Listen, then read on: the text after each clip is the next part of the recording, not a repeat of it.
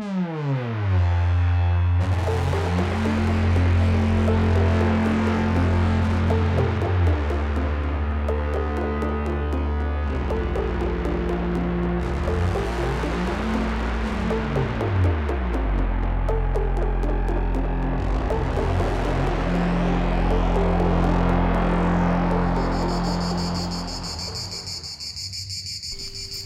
Bonjour et bienvenue dans cette 63e émission des Bibliomaniacs.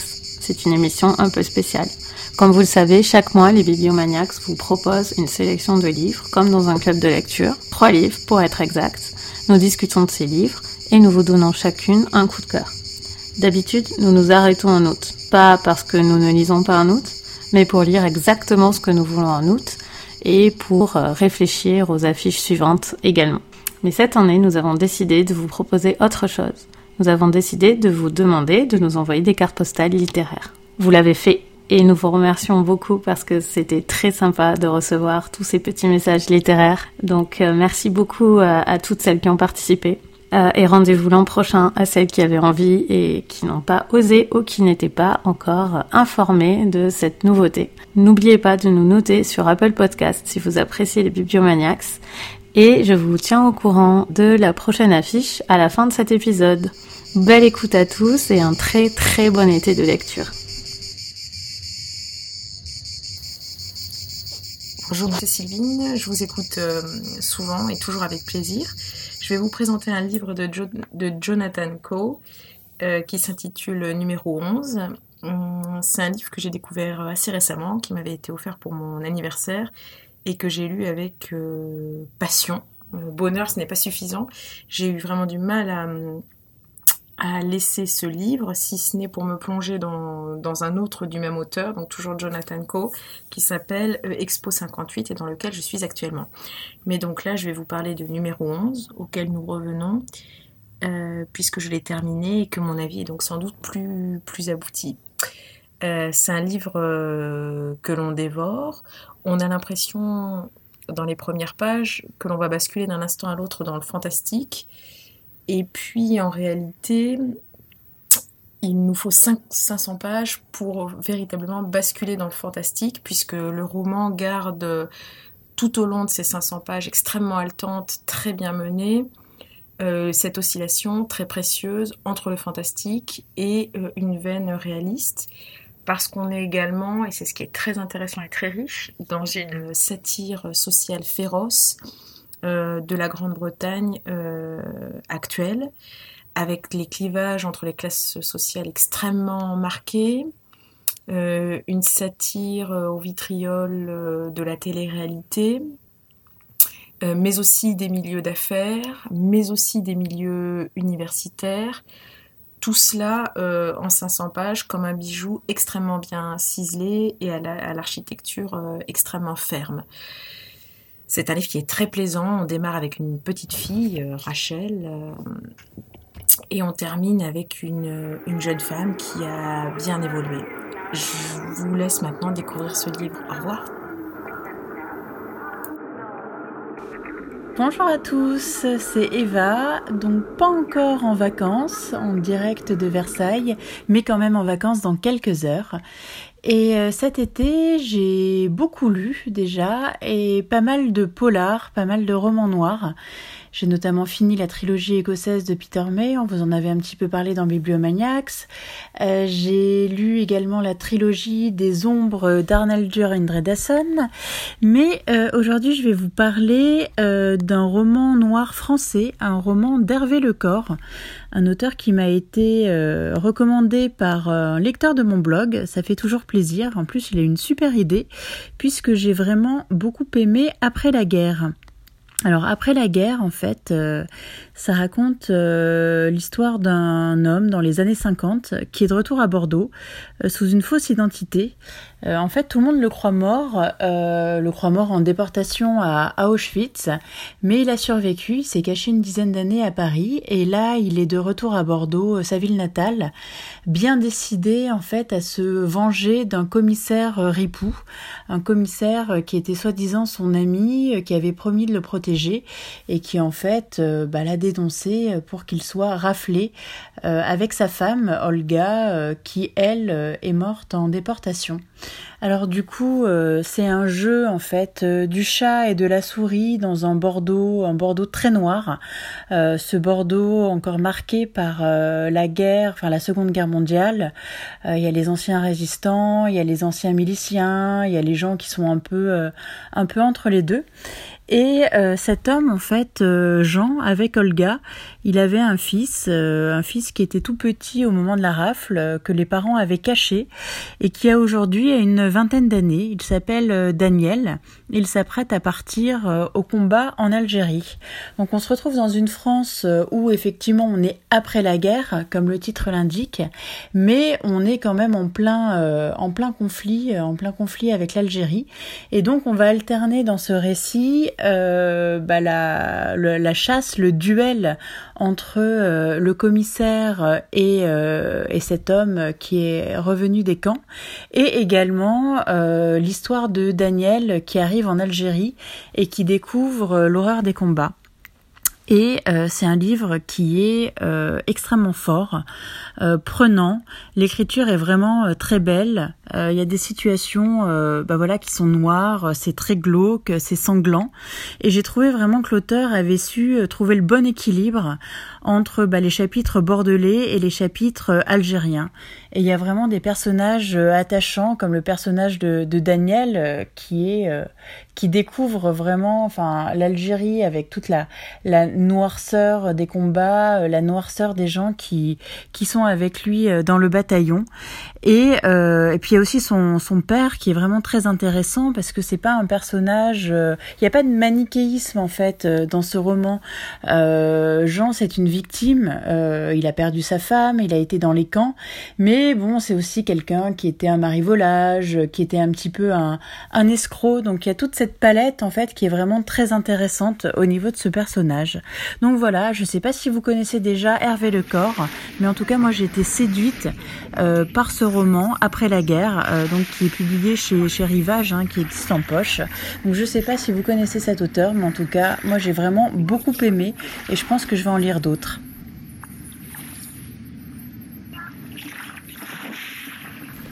Bonjour, tout d'abord un grand merci aux Bibliomaniacs pour leur podcast littéraire qui est un plaisir à chaque fois renouvelé. Et surtout, un grand merci de nous donner cette opportunité de participer aujourd'hui.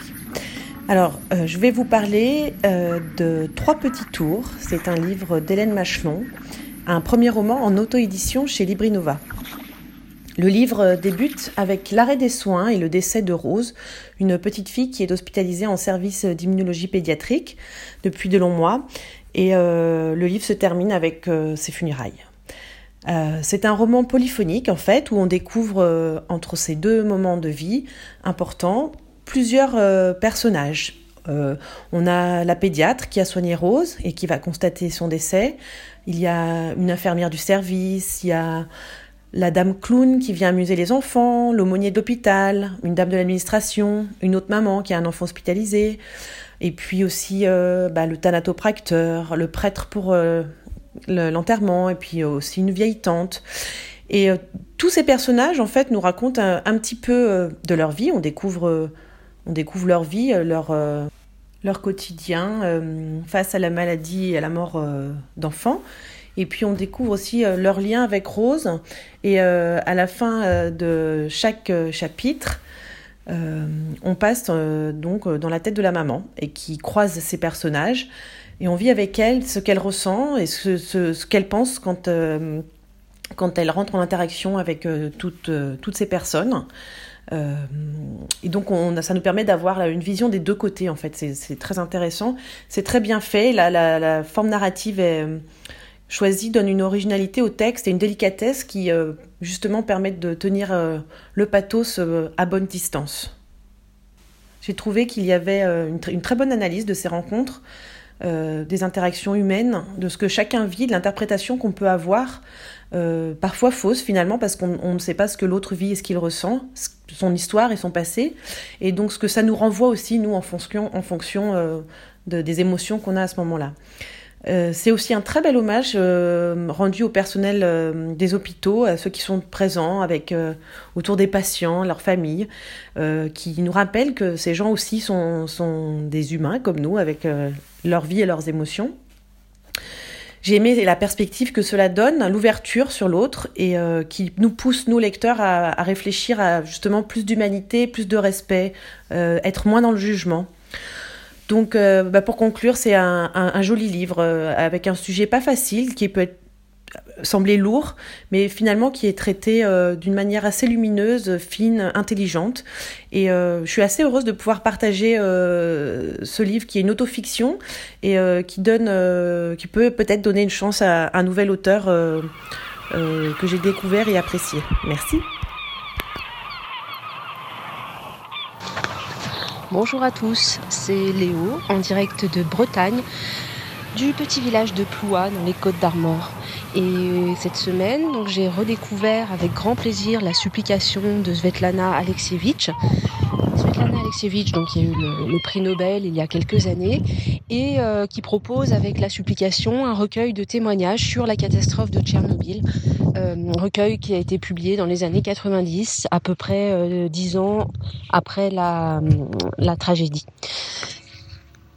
on a un ouvrage remarquable qui, euh, qui, propose donc un ensemble de témoignages vraiment très très émouvants, euh, des témoignages très factuels avec la description du quotidien donc suite euh, suite à l'explosion de la centrale, euh, la façon dont, euh, dont la population et les autorités surtout ont continué à vivre dans une forme de déni et, euh, n'ont pas du tout pris la mesure du danger des radiations.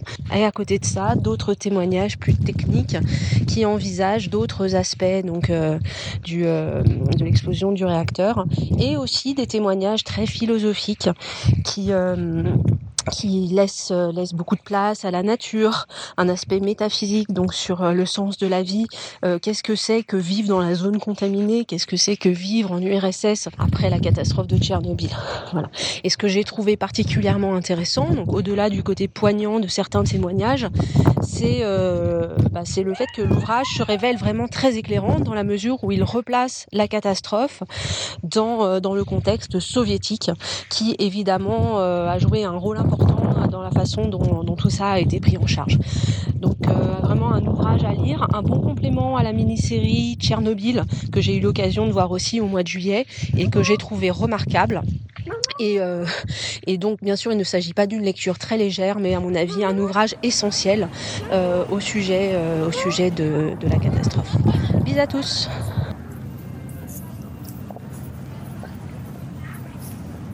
Salut les bibliomaniacs alors, euh, mon conseil pour cet été, c'est L'odeur de la colle en peau de Adèle Oreo, qui a été euh, publié chez JC Lattès il y a pas si longtemps que ça, en tout cas euh, cette année. Et c'est un roman absolument fabuleux. En fait, c'est l'histoire de Caroline, une jeune fille de 13 ans, qui entre dans un nouveau collège en quatrième et en 1991. donc ça, c'est vraiment génial parce qu'on a toute, toute l'ambiance des années 90. Enfin, c'est absolument génial. Si vous êtes un peu nostalgique de cette époque-là, c'est un délice. Et puis donc c'est la, la, vie de Caroline. Il s'y passe pas grand chose, mais bon, il s'y passe ce qui se passe dans la vie d'une ado de, de cet âge-là, à cette époque-là. Donc euh, il y a le problème de ses parents qui sont en train de se séparer. Il y a euh, ses amours, ses amitiés, euh, l'école, le collège, les notes, tout ça. Et euh, c'est absolument génial. Il se passe tout. Enfin, elle ressent tout beaucoup trop fort par rapport à ce qu'elle vit, mais c'est ce qu'on fait tous à 13 ans. Et euh, ça fait très vrai. Tous les personnages sont super attachants. Euh, ça se lit à une vitesse folle. On voit pas les pages passer. Et vraiment, c'est une bouffée de, de nostalgie. Et, et c'est très doux et très beau. Bonjour les bibliomaniacs, c'est Nathalie qui vous appelle dans Grèce, dans le sud des Landes. Euh, j'aurais voulu vous présenter un roman et puis finalement je me suis rendu compte que le livre qui m'avait le plus marqué euh, dans mes dernières lectures, c'était un document qui s'appelle euh, Le bug humain, Pourquoi notre cerveau nous pousse à détruire la planète et comment l'en empêcher de Sébastien Boller. Sébastien Boller est docteur en neurosciences et rédacteur en chef du magazine Cerveau et Psycho. Je l'avais entendu parler sur France Inter et c'est ce qui m'a donné envie d'acheter le livre. Euh, j'ai beaucoup lu euh, sur euh, les sujets liés à l'environnement ces derniers mois parce que c'est quelque chose qui, qui me travaille beaucoup, comme beaucoup d'entre nous. Et, euh, et ce livre-là m'a particulièrement marqué parce que j'avais jamais rien lu euh, qui abordait euh, la problématique sous cet angle, c'est-à-dire sous l'angle des neurosciences. C'est un livre tout à fait abordable, hein, c'est vraiment de la vulgarisation. Mais voilà, Sébastien Boller nous explique que selon lui, une des raisons qui font qu'on en est là, bah, elle tient à notre cerveau, à la physionomie de notre cerveau. Et c'est là que j'ai appris que on avait dans le cerveau un petit, euh, un petit quelque chose qui s'appelait le striatum et qui était notre petit dictateur intérieur qui était euh, la partie du cerveau qui déchargeait la dopamine, qui est donc l'hormone de la récompense, et qui avait réussi à soumettre euh, notre cortex, qui est, euh, ça je pense qu'on le sait, enfin beaucoup d'entre nous le, le savons, la partie du cerveau qui où est traité le raisonnement, la mémoire et ce genre de choses. Donc le striatum, c'est lui qui nous pousse à vouloir toujours plus vouloir euh, inventer de nouvelles choses, vouloir progresser dans nos carrières, vouloir euh, euh, acheter une 16e robe quand on en a déjà 15 dans le placard. et donc c'est très bien sous certains angles. De, ce striatum, il nous a aidé au fil des âges à, à nous en sortir finalement et à être l'espèce dominante qu'on est devenue. Mais maintenant, il nous envoie dans le mur, d'après ce que nous raconte Sébastien Boller. Et donc, il, il argumente ça, c'est très bien fait, c'est même drôle par moment. Et puis dans la deuxième partie du livre, il essaie de nous donner des clés pour euh, essayer de maîtriser euh, notre petit striatum. Et voilà. Et finalement, ça rejoint pas mal aussi euh, tout un tas de livres philosophiques et notamment des anciens sur la tempérance, ce genre de choses. Sauf que là, c'est argumenté sous l'angle neurosciences. Et j'y pense beaucoup, moi, à ce livre maintenant dans mes actes quotidiens. Et il m'a permis de, enfin, il m'a aidé à changer pas mal de choses. donc voilà. Donc je vous le recommande parce que parce qu'il m'a parce qu'il me sert, voilà, euh, au quotidien, même s'il n'y a pas de recette euh, dedans très claire. Il s'appelle Le Bug Humain de Sébastien Boller et il n'est pas déprimant malgré le titre. Je, je vous assure qu'il n'est pas déprimant. Au revoir. Revoici Léo en direct de Malocène, un petit village du Vaucluse dans le sud de la France. Si vous aimez la mythologie grecque, je vous conseille de lire Circé de Madeleine Miller. Circé, donc qui vient d'être euh, publié en poche aux éditions Pocket. Dans la même collection, vous trouverez d'ailleurs le premier roman de la romancière américaine, Le Chant d'Achille, que je n'ai pas lu. Je vais donc me contenter de vous parler de Circé. Circé, donc, comme son nom l'indique, est un récit mythologique qui tourne autour de, euh, du personnage, donc de Circé. Circé était une jeune femme de la famille des Titans immortelle, donc, et qui a été exilée sur une île déserte où elle a, euh, elle a étudié la sorcellerie et Circé est devenue un petit peu sorcière. Mais malgré ses pouvoirs magiques, malgré son immortalité, elle a continué toute sa vie durant de nourrir euh, un intérêt et une affection particulier pour euh, les humains, les mortels et leur réalisation. Et donc, ce qui est intéressant dans le personnage de Circé, c'est que euh, on a on a un personnage féminin qui cherche à s'émanciper, mais qui doit répondre à certaines obligations compte tenu de, de son appartenance à la grande famille des dieux, compte tenu de son immortalité. Ce n'est évidemment pas une femme comme les autres, et donc elle va être amenée à faire des choix. C'est un, un personnage un petit peu ambigu qui parfois va jouer de sa puissance et qui par ailleurs va, euh, va vouloir toute sa vie faire le bien autour d'elle euh, et aider les mortels à s'accomplir. Madeline Miller est professeure de, lettres classiques, hein, donc évidemment tout le contenu mythologique est maîtrisé et parfaitement documenté.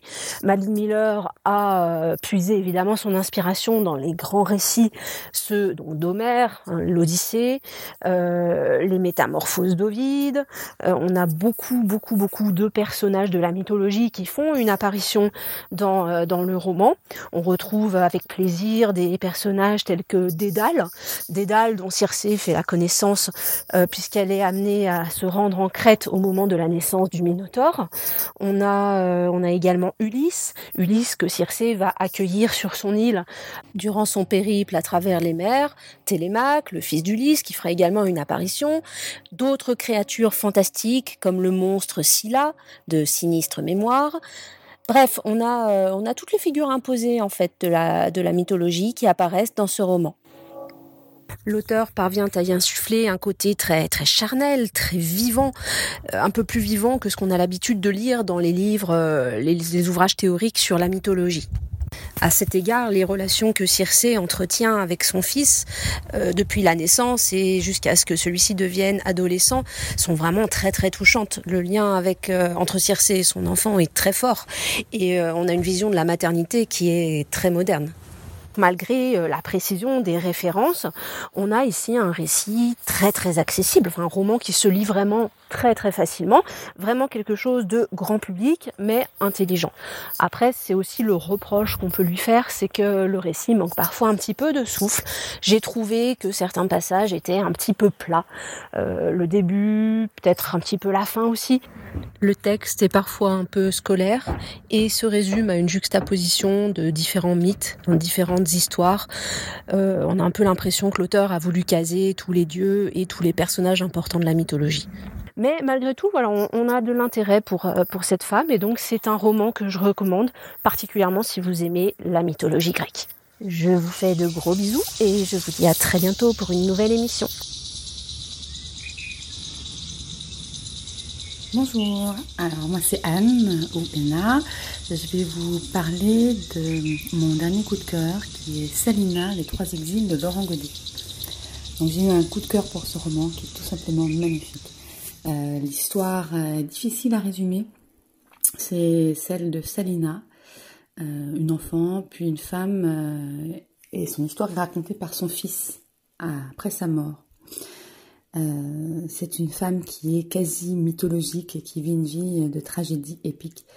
Au niveau du genre, pour ceux qui connaissent Laurent Godet, c'est dans l'esprit de la mort du roi de Songor. Euh, c'est à la fois une tragédie, une saga, une déclaration d'amour d'un fils pour sa mère qui est une femme vraiment hors du commun. Le style est superbe, j'avais envie de recopier euh, des pages entières du livre, alors c'est un livre court, mais très intense. Je vous le recommande vraiment. Bel été, bonne lecture. Bonjour à tous, c'est Coralie. Moi, ma carte postale, elle vient donc de Paris et elle va vous parler d'Alaska puisque je vais vous parler du premier roman d'une jeune autrice qui s'appelle Jamie Boydboy qui est sorti chez Gallmeister, l'éditeur des grands espaces. C'est un éditeur qu'on aime énormément au Bibliomaniacs. Et ce livre vraiment euh, dépasse, enfin vraiment est tout à fait dans la ligne de Gallmeister. Euh, donc Tracy est marquée par le, la disparition de sa mère, enfin la mort de sa mère. Et euh, elle a 17 ans, elle vit avec son père, qui est un champion, ex-champion euh, de course de traîneau. Elle aussi a participé avec succès à des courses de traîneau euh, dans en Alaska, là où ils vivent. Et elle a un frère euh, qui s'appelle Scott et qui vit également avec eux. On sent que la famille a été très marquée par le deuil, évidemment, Tracy également. Euh, Scott également. Hum, euh, mais on sent aussi dès le début que quelque chose de spécial euh, anime cette adolescente. Et ce quelque chose de spécial, c'est que elle chasse la nuit. je ne vais pas vous dire en fait exactement en quoi, parce que j'ai été assez euh, positivement surprise de découvrir ça dans le livre. Mais il y a un petit côté euh, fantastique, un petit côté euh, sombre dans ce personnage.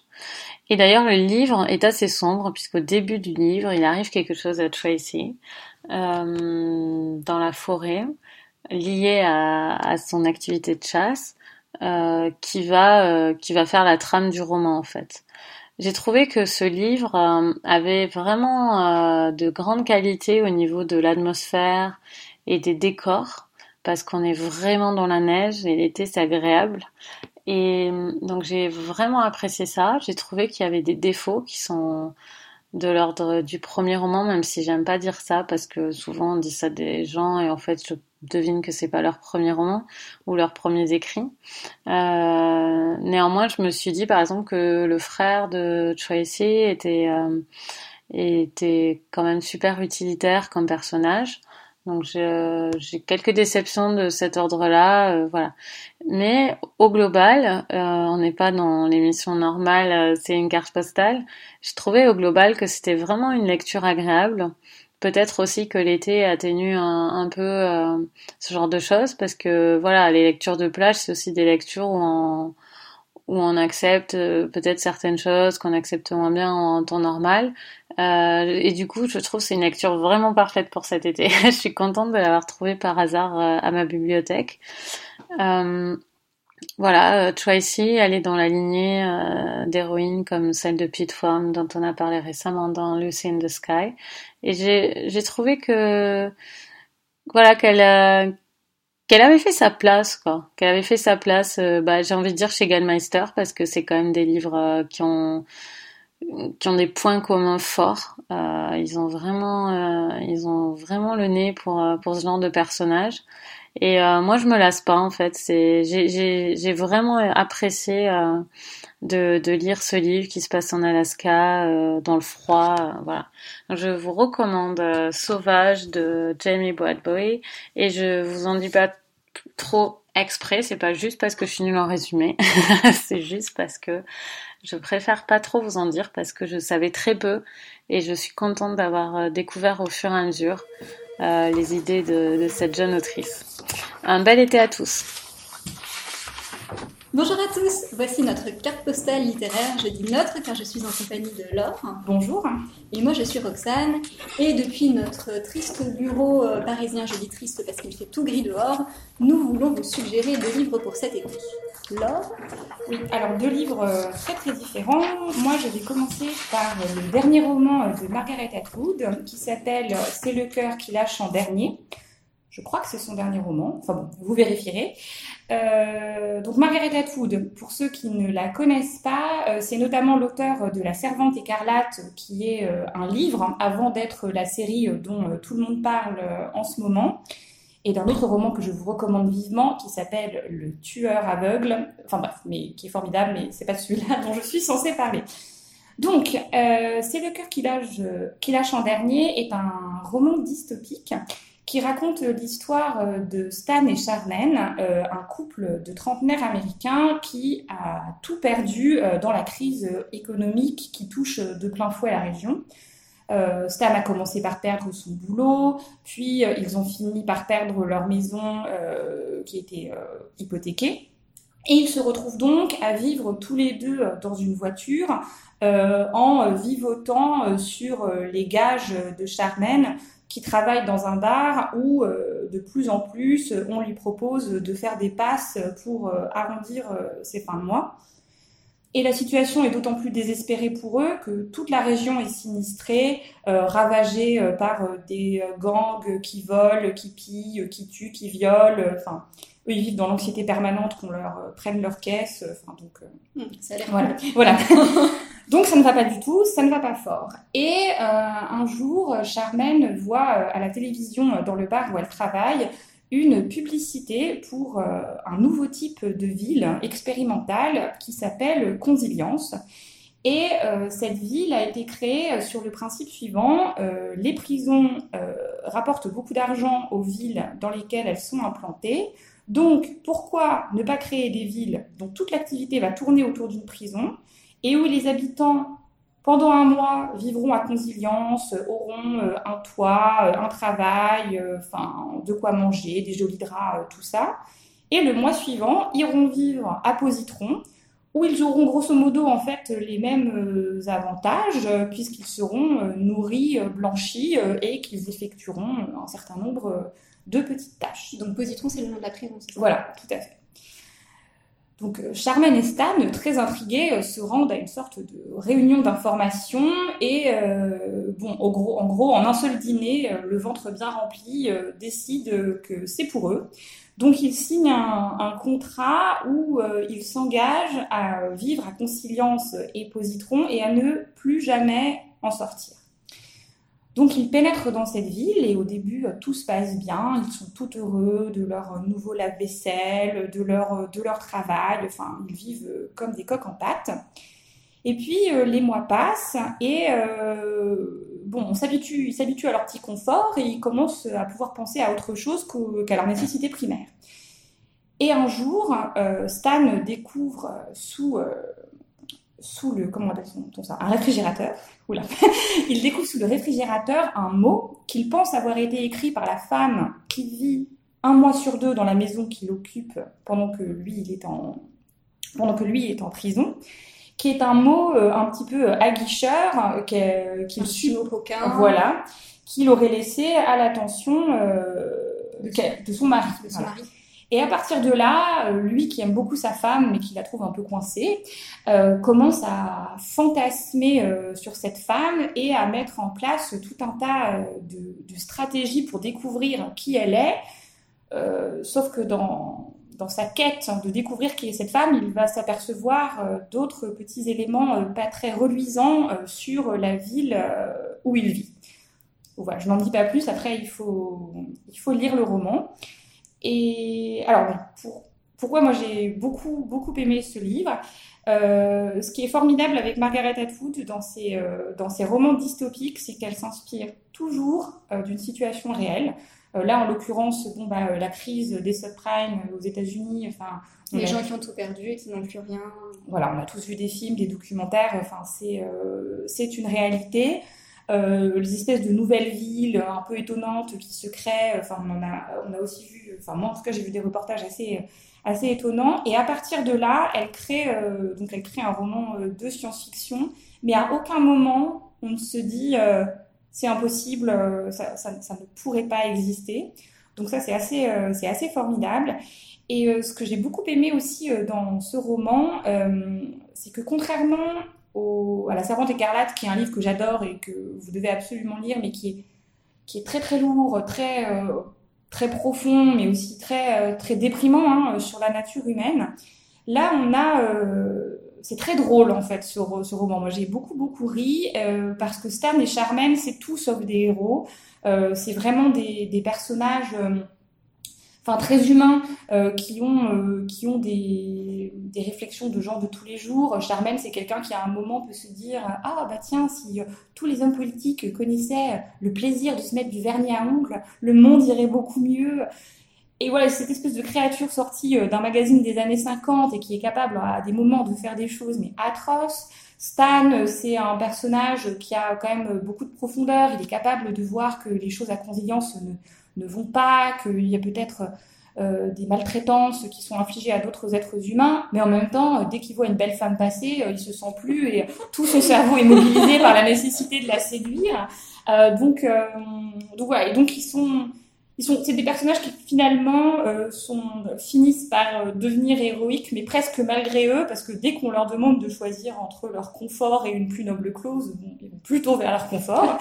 euh, voilà, mais ça les rend du coup très attachants, euh, très très très très humains, vraiment très touchants, et puis puis assez hilarants. Voilà.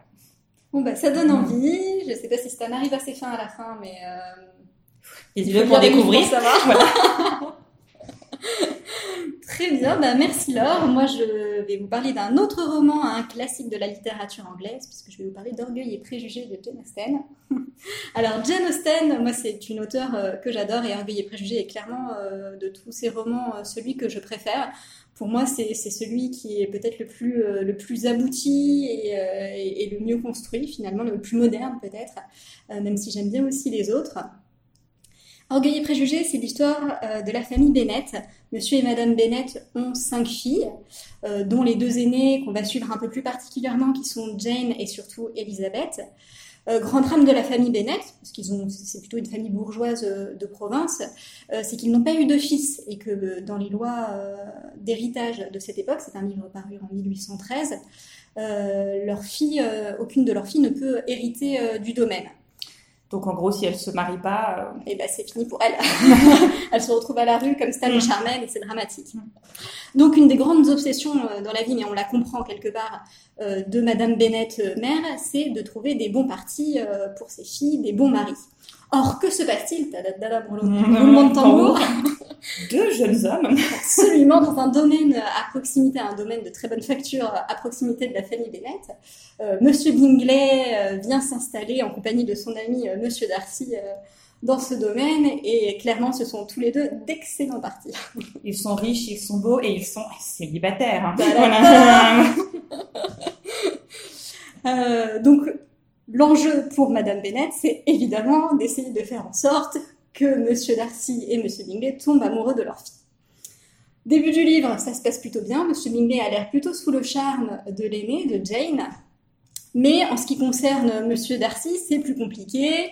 C'est quelqu'un de très sélectif, c'est quelqu'un qui a beau être très chic, très chic, très riche, très érudit, qui paraît un peu impoli et grossier. Bref, il ne plaît pas beaucoup euh, aux personnes de la région.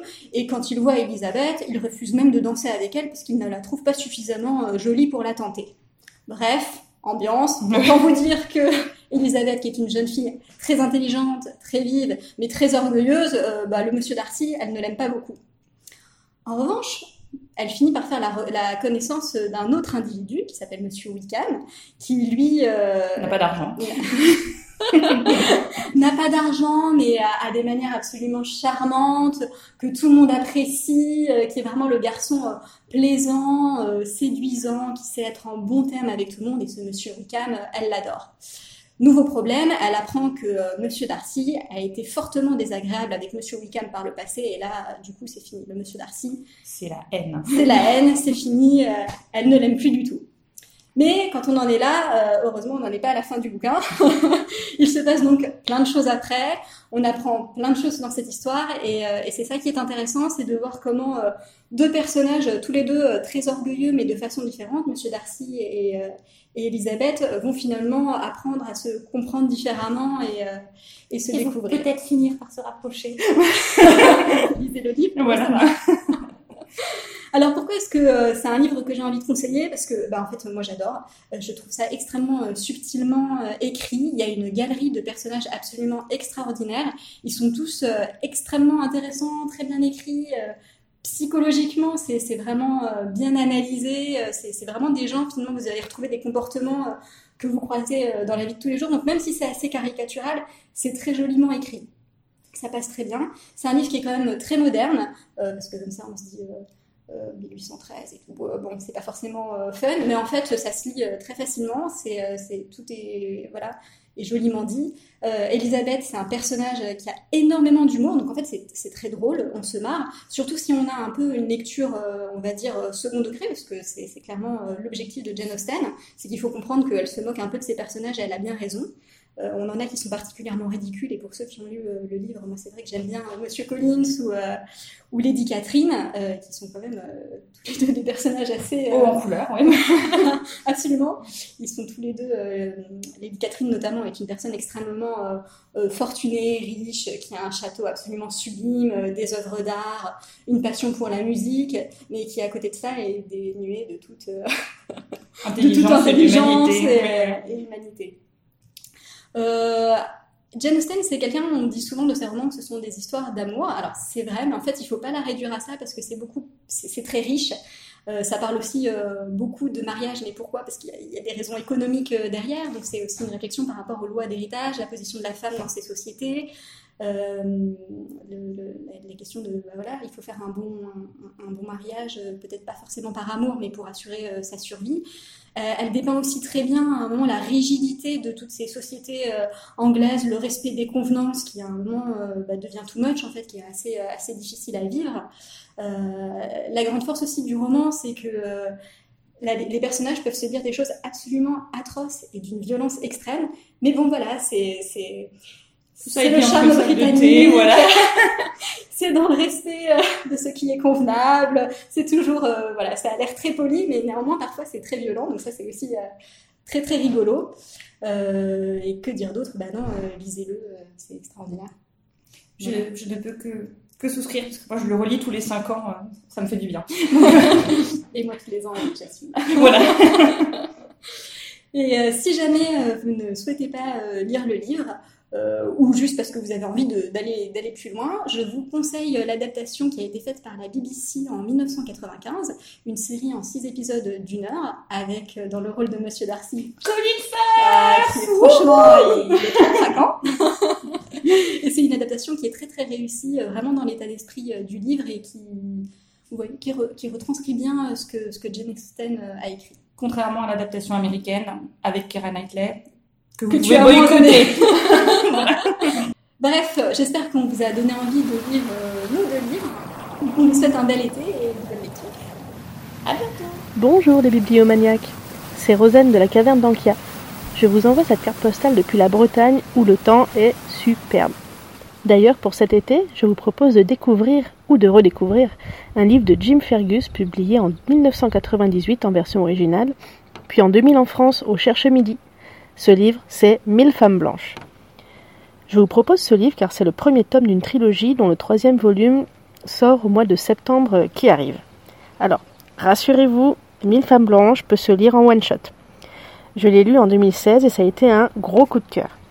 En plus, il est disponible en poche chez Pocket. C'est un roman qui commence dans les années 1870 euh, lorsqu'un troc hors du commun est réalisé entre le président et un chef amérindien. Des femmes, mille, contre des chevaux et des bisons, soi-disant pour favoriser l'intégration du peuple indien parmi les blancs. Ouais, on voit, le truc arriver. Dans ce livre, on suit les aventures de May Dodd, qui s'est portée volontaire pour l'expérience.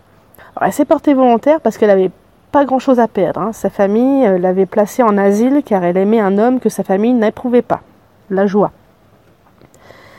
Dans ce livre, on découvre euh, des pratiques indiennes, un mode de vie basé sur les habitudes, le respect des règles et des traditions.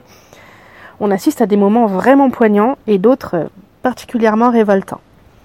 J'ai trouvé que ce livre soulève beaucoup de questions, notamment sur l'acceptation des civilisations différentes. Et j'y ai ressenti une forte puissance féminine. En fait, les femmes que l'on suit sont des survivantes. Elles se sont adaptées à un, ch- un changement de vie radical. Elles méritent vraiment beaucoup de respect. Et c'est aussi quelques détails euh, d'un pan de l'histoire que j'ai découvert à travers ce livre. Quelque chose que je n'imaginais pas comme ça. Je ne vous en dis pas plus et j'espère vous avoir mis l'eau à la bouche. C'était donc Mille femmes blanches de Jim Fergus. Je vous souhaite de très bonnes vacances et à bientôt. PS, continuez vos podcasts, ils sont super. Allez, salut, bisous. Et maintenant, nous écoutons Cédric, 3 ans et demi, toujours en Bretagne, en direct de Ploua. Cédric qui va vous parler de Petit Poilu, La planète coifftif, une bande dessinée de Pierre Bailly et Céline Frépon. Bonjour Cédric, est-ce que tu peux nous parler de Petit Poilu? Petit poilu. C'est qui Petit Poilu? Bah, c'est pas. Tu sais pas? Non. C'est un livre? Bah oui, c'est un livre. C'est le personnage d'un livre? Ouais. Et Qu'est-ce qu'il fait Petit Poilu? Et ben, il, il fouille dans son sac. Oui, qu'est-ce qu'il en sort? Des bottes. Des bottes? Pourquoi il a besoin de bottes? Parce que il y a des rochers pointus. Ah d'accord. Et il marche sur les rochers? Oui. Et ensuite, qu'est-ce qui se passe? Bah, il y a une fusée qui a atterri sur, sur lui. Et qu'est-ce qu'il fait avec la fusée? Et ben, il sort euh, des rochers et il rentre dans la fusée. Oui. Et dans la fusée, il trouve le... Le, le poste de commande. Oui. Et il arrive à décoller? Ouais, oui. D'accord. Et ensuite, avec sa fusée, il va où? Et ben, il va dans l'espace. Ouais. Et il atterrit sur... La, plan... la planète. euh, La planète coifftif. Merci Cédric. C'était Petit Poilu sur la planète coifftif, une bande dessinée sans texte pour les petits enfants à partir de 3 ans. Voilà, nous espérons que vous avez apprécié cette affiche estivale que vous avez construite avec nous. Nous vous remercions beaucoup pour votre participation et rendez-vous en septembre pour la prochaine émission. Nous n'avions pas décidé de l'affiche la dernière fois, donc je vous dis les livres dont nous allons parler. Nous allons parler du livre allemand Le mur invisible de Marlène Haushofer chez Babel. Nous allons parler de Nomadland, un document de Jessica Bruder chez Globe. Et nous allons parler de Je sais pourquoi chante l'oiseau en cage de Maya Angelou au livre de poche. Il y a donc deux poches sur les trois et euh, le troisième, Nomadland, est assez aisément euh, trouvable en bibliothèque et évidemment partout en librairie. On se reparle très bientôt puisque euh, nous sommes maintenant sur Instagram et la prochaine émission sera en ligne début septembre. On est impatient de commencer une nouvelle saison avec vous. À bientôt!